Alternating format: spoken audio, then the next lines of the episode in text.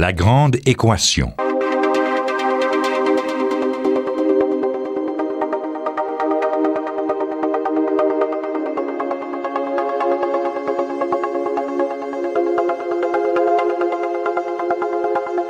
Ici Normand Mousseau. Bienvenue à La Grande Équation. Aujourd'hui, quand le carbone mène la révolution.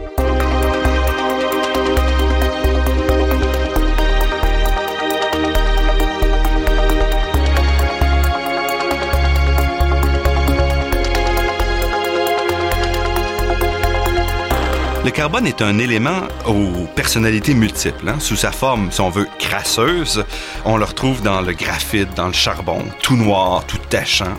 On le retrouve également en combinaison avec l'oxygène, l'azote et quelques autres éléments pour faire la base de la vie. Et, bien sûr, le symbole suprême du luxe, de la beauté, euh, le diamant. Mais c'est pas tout. Depuis plus de 25 ans, on sait que la versatilité du carbone ne s'arrête pas à ces effets-là. En effet, le carbone peut aussi se faire révolutionnaire. Et en fait, depuis 1985, il mène la révolution de la nanoscience. Une science qui modifie doucement l'industrie de la haute technologie, bien sûr, mais aussi les produits qu'on consomme tous les jours et même la médecine. L'émission d'aujourd'hui s'inscrit dans le cadre d'une série sur un domaine tout nouveau du savoir, la nanoscience ou la science à l'échelle de l'atome. Si le sujet a fait couler beaucoup d'encre en France, par exemple, on en a assez peu parlé au Québec. Or, cette nouvelle discipline renferme à la fois de nombreuses promesses, mais aussi des craintes et des risques. Et pour éclairer certains de ces aspects, je reçois aujourd'hui Richard Martel, professeur de chimie à l'Université de Montréal, titulaire de la chaire de recherche du Canada sur les nanostructures et les interfaces de conducteurs. C'est un spécialiste vraiment mondial du carbone sous ses formes les plus nouvelles, ces formes qu'on appelle des fullerenes et des nanotubes. Il a passé de nombreuses années au prestigieux centre de recherche T.J. Watson, d'IBM, un centre situé dans l'État de New York, et il a rejoint l'Université de Montréal en 2003.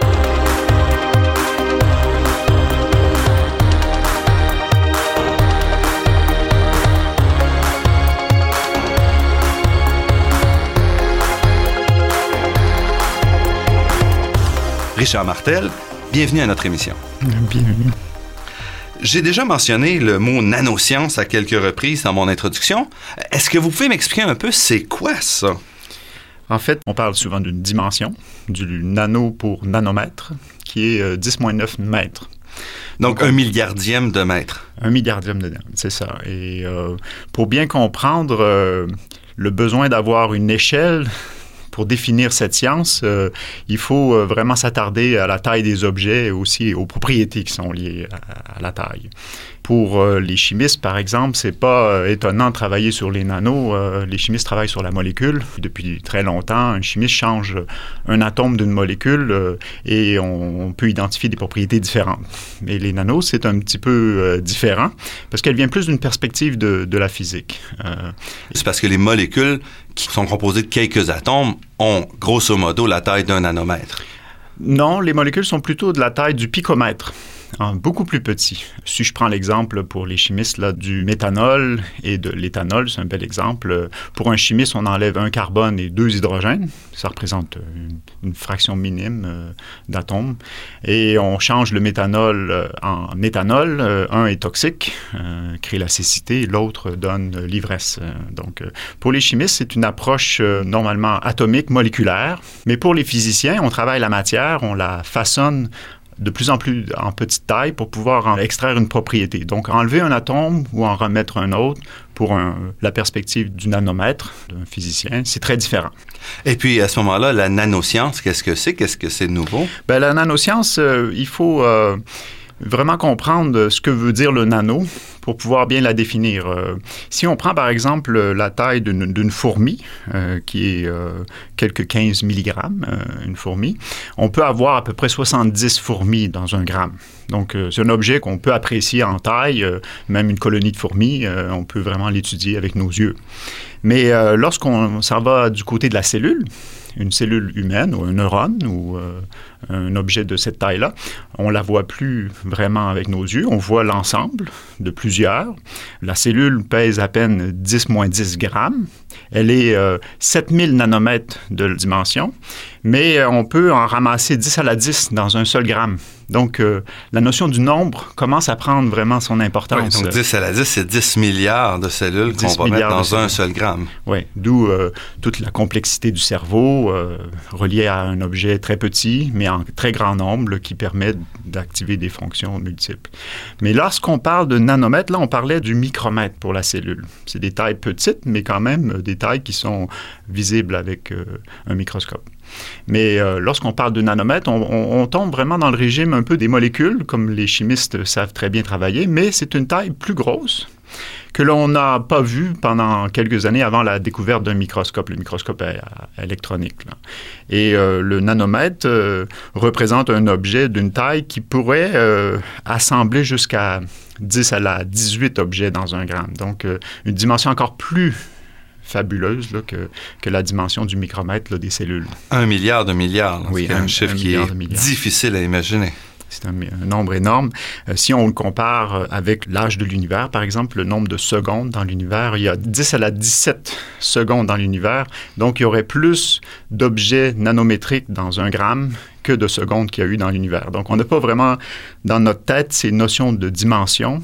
Euh, elles sont colossales. C'est vraiment un nombre énorme que l'on compose très bien à, travers la formulation de molécules, de médicaments. Par exemple, on sait concentrer une, molécule en, grande quantité, donc un nombre d'Avogadro très élevé de molécules, puis on, en tire les propriétés. Mais des objets de petite taille façonnés pour pouvoir en tirer une propriété, euh, c'est nouveau. Euh, le, contrôle à l'échelle du nanomètre de la matière, ça inspire les gens depuis quelques années et à, bonne raison. Et de quelle propriété parlez-vous quand vous dites on va façonner un objet qui aura quelques atomes euh, ou quelques milliers d'atomes de, en taille? Quelle propriété nouvelle est-ce qu'on peut ben, Le premier exemple qui peut sortir très facilement, c'est l'exemple du transistor euh, qui a servi vraiment d'un tremplin économique là, phénoménal, même qui a transformé nos vies, euh, point de vue de la communication et même du calcul. Et qui est à la base de toute l'électronique. Qui est à la base électronique. Donc, euh, c'est le transistor, le processeur, l'ordinateur est un peu le symbole de la consécration des nanos, parce que les objets qu'on retrouve dans les technologies actuelles, c'est vraiment une technologie nanométrique. Et ici, on parle à ce moment-là d'un transistor qui va nous permettre de dire oui ou non et d'être capable de générer des codes et des processus compliqués. Oui, l'ordinateur, c'est un assemblage de fonctions très simples qui fait simplement euh, dire oui ou non à des influx de signaux électriques. Euh, et puis, on, a réussi avec des processus très simples, mais en multipliant en nombre très grand de ces petites fonctions à le rendre quasiment intelligent. On fait référence par exemple à Big Blue, la machine euh, que IBM a sortie euh, il y a quelques années. Euh, elle impressionne parce qu'elle est capable de défier l'homme du point de vue de l'intelligence, en particulier le concours Jeopardy qui aurait été gagné par une machine pour la première fois.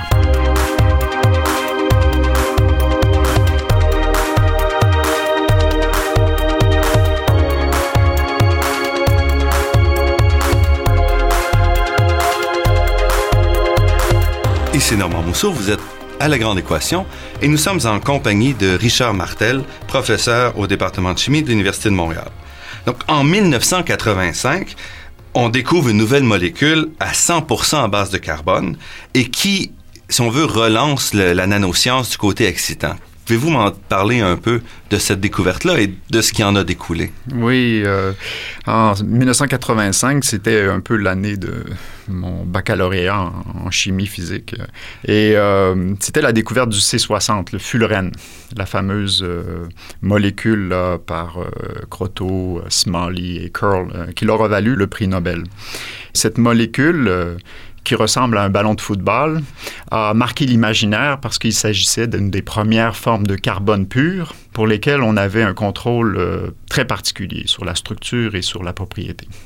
On en a fait euh, des matériaux plus complexes dans la suite des choses et c'est là que mon intérêt était intervenu avec la découverte du nanotube de carbone en 1990 par euh, Ijima, un japonais, qui est en fait euh, l'équivalent d'une balle de C60 de Fullerene à laquelle on allonge comme un ballon de football euh, étiré sur un des axes, qu'on allonge de façon quasiment infinie pour former une fibre de carbone, mais d'une taille euh, d'à peine un nanomètre de diamètre et euh, de longueur qui font jusqu'à plusieurs millimètres dans certaines synthèses. Et une fibre, en fait, dont l'épaisseur du mur a un seul atome. Donc, c'est une fibre assez particulière. C'est un réseau de carbone bien connu. Là, c'est la forme du réseau de carbone dans le graphite, dans nos mines à crayon qui sont euh, des carbones juxtaposés l'un à côté de l'autre pour former une feuille, mais que l'on enroule tout simplement pour former un cylindre. Le cylindre fait un nanomètre de diamètre et, comme j'avais dit, euh, des longueurs macroscopiques. Et vos travaux, depuis le début de votre carrière, portent en partie sur ces matériaux fascinants. Oui, oui. Euh, j'étais dans les années 1997-98, je travaillais comme chercheur dans la compagnie IBM qui, entre autres, prend le défi de taille de réduire les tailles des transistors, on nous avait donné le mandat de faire une recherche des limites ultimes du transistor de silicium. Notre euh, équipe était euh, en train de chercher euh, le transistor de silicium qui allait faire 10 nanomètres. La seule question qu'on avait à répondre, c'était de dire si c'est un transistor qui va être technologiquement intéressant ou non d'un point de vue d'un chercheur, euh, c'était un peu de se dire, bon, on recherche la fin de cette technologie du silicium parce qu'on recherche les limites ultimes de cette technologie. Et euh, travailler pour une fin, c'est pas nécessairement très intéressant. Alors, on était très ouvert à ces nouvelles structures qui apparaissaient, comme le nanotube de carbone est arrivé dans le laboratoire sous forme d'une petite poudre. Et euh, je pense que à partir du moment où on s'est mis à, faire des expériences sur cette structure, on s'est passionné et mon travail continue depuis à travailler même encore sur la même structure que j'ai. Et qu'est-ce qui est passionnant dans le nanotube de carbone? Qu'est-ce qui est particulier? Qu'est-ce qui fait que c'est l'exemple souvent le plus cité des, des, nanosciences? Oui, en fait, le nanotube de carbone a marqué l'imaginaire. Euh, je pense qu'il y a plusieurs raisons pour ça.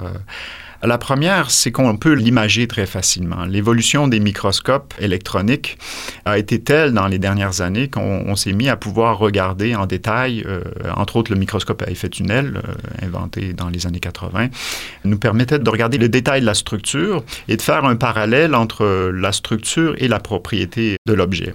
Et on parlait d'un objet de taille nanométrique. On pouvait placer les atomes de façon précise et on pouvait faire un calcul sur cette structure et de comparer les propriétés mesurées avec les propriétés euh, théoriques.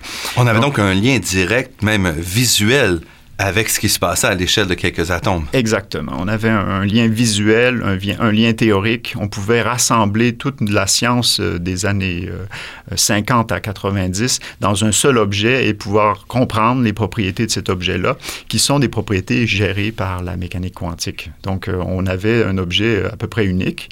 Et d'un point de vue de l'électronique, dans lequel j'étais particulièrement intéressé, l'objet a vraiment marqué l'imaginaire parce qu'on a fait fait en 1998 un petit transistor à partir d'un des nanotubes qui est dit semi-conducteur, une propriété euh, qui permet de conduire l'électricité d'une certaine façon, euh, qui est celle du silicium, celle qu'on utilise pour l'électronique. Pour l'électronique, oui. Et euh, en fait, en, une expérience d'une semaine à peine, on a réussi à tirer des performances de transistors à partir de cette fibre de carbone qui se comparait très bien aux meilleurs transistors qu'on fabriquait dans le labo à l'époque. Donc, euh, tout de suite, on a publié cette petite découverte euh, en disant, bon, il y a dans cette fibre de carbone de taille nanométrique exactement tout ce qu'il faut non pas pour euh, remplacer le silicium, mais euh, pour offrir des possibilités nouvelles. Et même euh, les travaux des dernières années ont montré que les possibilités sont plus grandes que ce que le silicium nous permet. Donc, elles dépassent, selon un chercheur d'IBM plus récent, des travaux plus récents, elles dépassent de six fois les performances attendues par le silicium aux, limites du possible. Donc, c'est un objet qui a vraiment frappé l'imaginaire et on pourrait l'appeler le nanotube de carbone comme étant ce que la mouche a fruit est pour la biologie, euh, nanotube de carbone est l'objet euh, de prédilection pour les nanosciences. Alors que tout le monde prédisait qu'avec le silicium, on s'en allait vers un mur, l'électronique allait être obligée d'arrêter, si on veut, tous les développements, c'est en contournant le problème avec quelque chose comme les nanotubes de carbone qu'on est capable de repousser les limites de ce qui est possible de faire. En effet, il faut le placer dans ce contexte-là des années 90, fin des années 90. Il y avait euh, la fin de la bulle euh, des euh, télécoms. Il y avait aussi la fin de l'évolution de la microélectronique qui était en face des compagnies comme IBM. Les Américains avaient une crise un peu existentielle du point de vue économique, un moteur économique qui s'arrête parce que les ordinateurs deviennent de plus en plus des commodités. Alors, euh, le fait de présenter des matériaux qui offraient des nouvelles perspectives, euh, si on dit par exemple qu'un matériau offre six fois plus de possibilités qu'un autre matériau, du point de vue de la microélectronique, ça représente plusieurs générations d'ordinateurs, donc ça frappe vraiment l'imaginaire.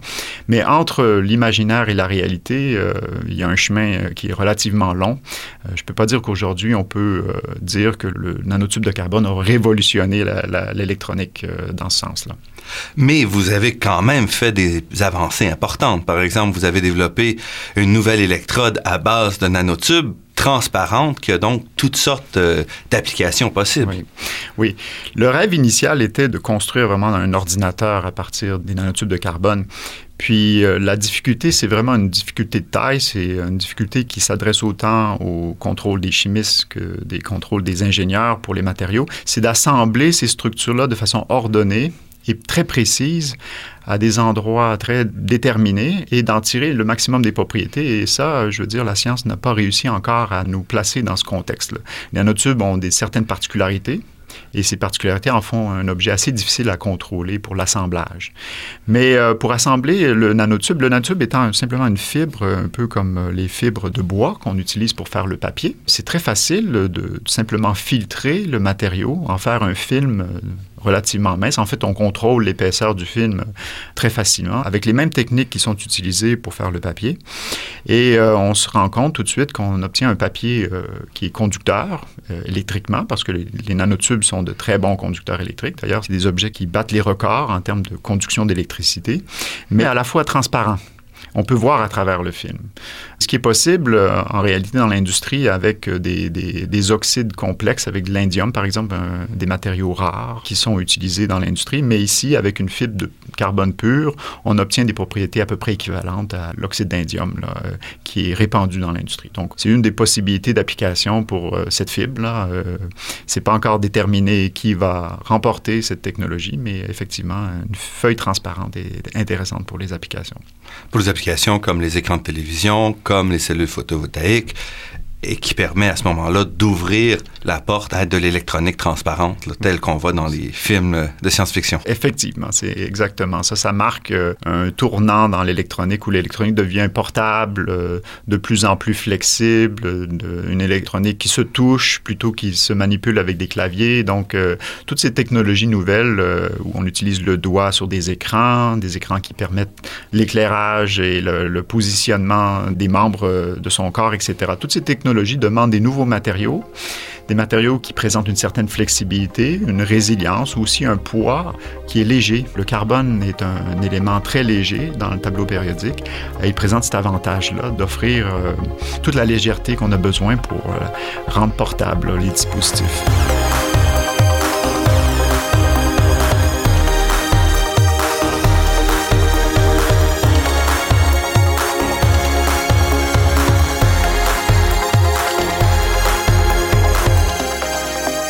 Ici Normand Mousseau, vous êtes à La Grande Équation et nous sommes en compagnie de Richard Martel, professeur au département de chimie de l'Université de Montréal, qui nous parle en fait des nanosciences et tout particulièrement des nanotubes de carbone et de leur impact possible sur notre vie. On a parlé de découvertes, d'applications dans les écrans de télévision flexible, par exemple, ou en photovoltaïque, mais on sent aussi chez certains une certaine peur de, cette technologie-là. Par exemple, le livre de Michael Crichton, qui est sorti il y a presque une décennie maintenant, La Proie, montrait des nanorobots qui, qui s'attaquaient à l'humanité et qui risquaient de détruire euh, la race humaine. Euh, sans aller, mettons, jusqu'à ce type de peur, quels sont les, les risques que vous voyez comme chercheur pour cette technologie, pour ces nouveaux produits? C'est une bonne question. C'est une question qui, qui, nous tracasse tous en tant que chercheurs parce qu'on introduit des nouveaux matériaux dans la nature. Puis euh, la première question, c'est sur la toxicité du composé qu'on est en train d'introduire. En ce qui concerne les nanotubes de carbone, il a été montré par les études qu'effectivement, un nanotube de carbone de taille euh, du micromètre, qui est une fibre qui ressemble un petit peu à la fibre d'asbestos. D'amiante. D'amiante. Les fibres d'amiante sont des fibres reconnues pour induire une inflammation dans le poumon. Et euh, pour les nanotubes de carbone, ça a été étudié dans les années 90 et 2000. Euh, des nanotubes de carbone de taille euh, gigantesque, sur l'échelle du nanomètre, sont des fibres toxiques parce qu'elles s'accumulent dans le poumon, elles induisent des inflammations.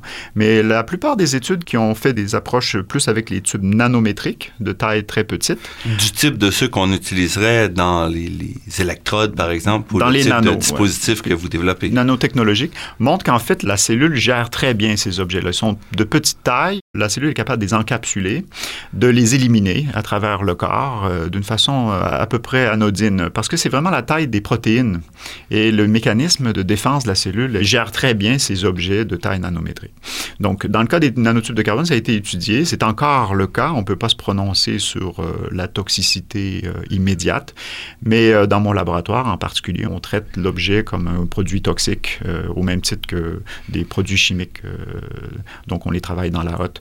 Mais c'est-à-dire vous les travaillez sous dans des conditions où vous n'êtes pas en contact direct avec de avec ces nanotubes. Exactement.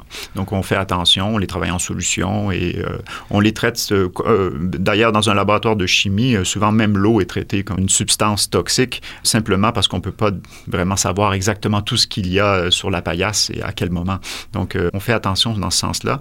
Mais les études sont encourageantes du côté des nanotubes de carbone que l'objet ne serait pas nécessairement très toxique. Et puis, d'un point de vue environnemental, vous dites, si vous arrivez à remplacer des électrodes avec des métaux très rares, très coûteux, à extraire et plus coûteux pour l'environnement si on remplace ça par du carbone disponible facilement.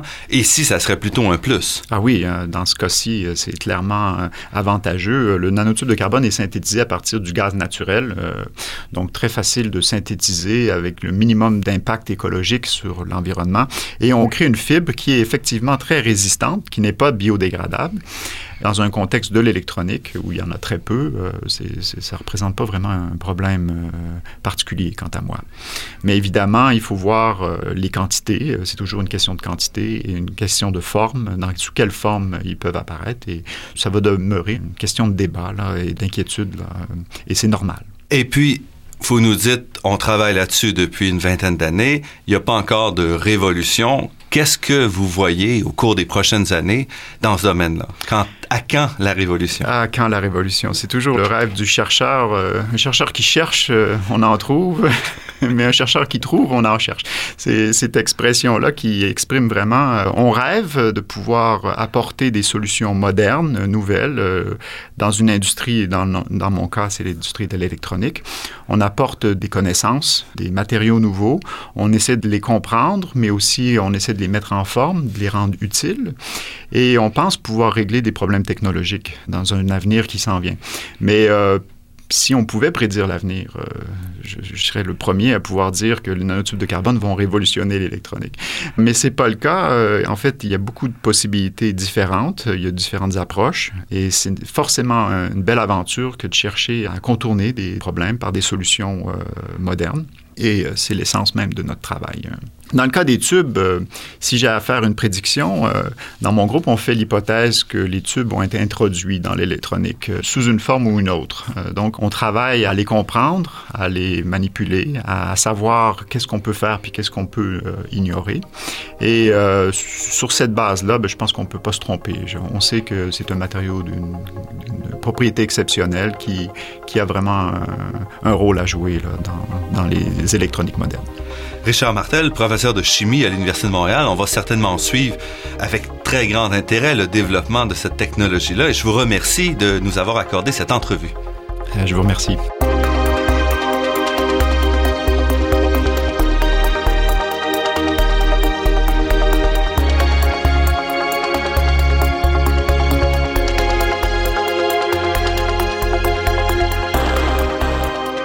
Cette émission s'inscrit dans une série sur les nanosciences, leur importance, leur impact possible dans le domaine de la haute technologie, mais aussi des produits de tous les jours et de la médecine.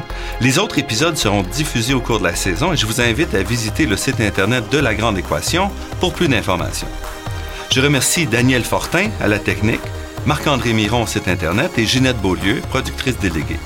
Je remercie aussi Athéna Énergie, fournisseur de gaz naturel et commanditaire officiel de la Grande Équation, pour son soutien à la promotion des sciences auprès du grand public. Cette émission est également rendue possible en partie grâce à la Fondation des chaires de recherche du Canada et de l'Université de Montréal.